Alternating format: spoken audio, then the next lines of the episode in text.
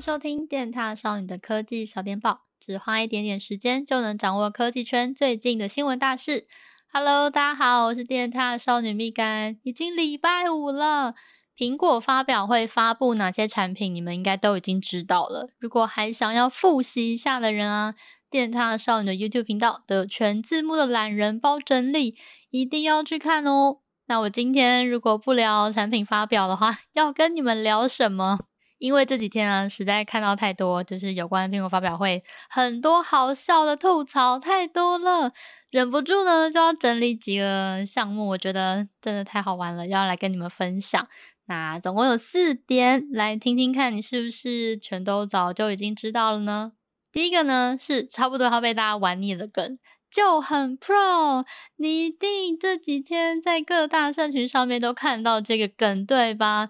这呢是苹果官网上面用来形容 iPhone 十三的 slogan，Oh so Pro 翻译过来的。那因为翻译过来的中文实在是太奇葩、太好用了，所以这两天才会被各大社群就是操作到爆，不管是博客来啊，或是虾皮啊等等的，你一定都看得见。三天，嗯，差不多啦。这个梗差不多延续的热度就是三天吧，应该快要结束了。那第二个大家在闹的事情是什么？是，嗯，怎么 iPhone 都长一样？我真的半夜看到各种梗图，快要笑疯了。看到一堆双胞胎的梗图，都是在讲说，嗯，历代以来就是近期 iPhone 怎么外形都保持一模一样呢？有新色是不是就算出新机了？嗯，关于这点呢，应该就要提醒大家了，记得要买宝宝蓝，你才会记得你自己有换新 iPhone 哦。第三点，大家在讨论什么？大家在讨论的是充电头。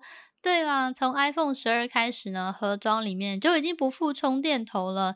那如果是这两年你要买就是旧款的 iPhone，如果它出的是新包装的话，里面也不会有充电头。那今年 iPhone 十三当然就是从善如流喽。诶，但是如果你是在法国买 iPhone 十三的话，里面盒装会附充电头诶，大家就一阵，呃，怎么这样？不是说要环保吗？身为欧盟国家可以这样子吗？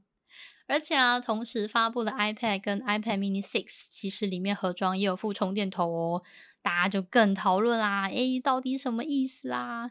没错啦，的确是没有配件的话，价格会下降。不过统一的标准，嗯，看起来是没有出现。不过也难怪大家会提出这些质疑喽。最后呢，是我有看到一个非常有趣的观点，他是这样讲的：他说你不应该换 iPhone 十三，你应该换的是 iPad Mini 6，因为 iPhone 十三其实是买相机送手机拨打的功能。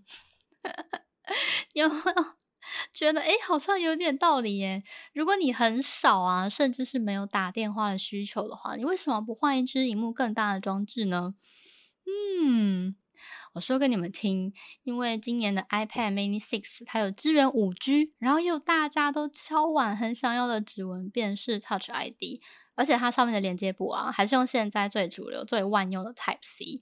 那 Apple Pay 是当然也有的嘛，也有一个蛮够用的相机，里面甚至用的是最新的 A 十五仿生晶片呢。有没有觉得自己被说服了？但蜜柑本身呢，其实也是一个根本不打电话的人啦。那最常用的三大社群 Line 啊、Facebook 啊、Instagram 啊，在 iPad 上面早就已经通行无阻了。更不用说，我们如果有一台小平板，最常拿来干嘛？最常拿来追剧、看 Netflix 啊，看 YouTube，还是看 Twitch 的直播？荧幕就是比手机大，看起来就是比较厉害啊！哎，这个时候，我想应该会有一些人说：“哎，一定有要打电话的情况吧？比如说报警的话怎么办啊？”啊，跟你们说。什么时代了？你有没有听过网络报案？而且啊，如果你有加就是各大警察局的赖官方账号的话，你现在还可以打赖电话给警察哦，直接报案。有没有觉得就是诶诶，这样听起来好像真的可以耶？价格还不到一半，哇！想说我自己是不是有什么盲点没有想到，就是哪边错过了什么？很想听听你们的意见。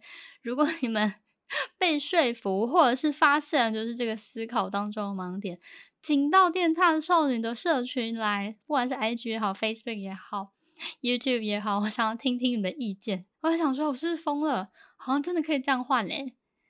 好，苹果就告一段落，因为这礼拜小米也有发表会，发布了小米十一 T、十一 T Pro 还有十一 Lite 五 G。蛮重点的是，它有加入一个 Cinematics 电影级的影像制作功能。嗯，大家都不约而同继续走手机拍大片的路线，而且都是强调电影级的效果。这个时候，你该要呼吁一下，Sony 啊，Sony，你的朋友们追上来了，Cinema Pro，赶快跑起来啊！对了，还有最后一件我自己最近在关注的事情，下周三，礼拜三，九月二十二号就是宝可梦大集合手机版的发布日啦。Xperia 5 Mark Three，我已经准备好了，准备要玩爆。而且跟你们说，我第一周玩的时候就爱上了胖可丁这个角色，他的招式，因为有一招是打巴掌，你就看到他出招的时候，啪啪啪，超清脆，超舒压。而且我觉得玩起来很强，是那种可以逆转局势的辅助角。但是缺点呢，就是它很需要队友知道胖可丁在干嘛，知道怎么搭配的话，就可以玩爆对面。但早期嘛，就是根本没有什么人在讨论这只角色啊，懂的人少，用的人少，胜率就没那么高。直到九月初，水箭龟还有胖可丁都被资深玩家认定是 SS 级的角色，哇！最近大家都在玩这两只脚啦，你们说我是不是先知？就是下礼拜手机版上线之后，我们就线上见。大家记得要玩胖可，我想，嗯，不要好了，我不要再帮胖可丁宣传了，大家玩别的角色哦。我看到对面对我出胖可丁，我自己也是一个困扰。好啦，今天小电报就跟大家聊到这边喽。接下来呢，就是中秋连假嘛，所以也预祝大家就是连假愉快。加上你的 YouTube 频道呢，都还是会陆续发片哦，拜拜。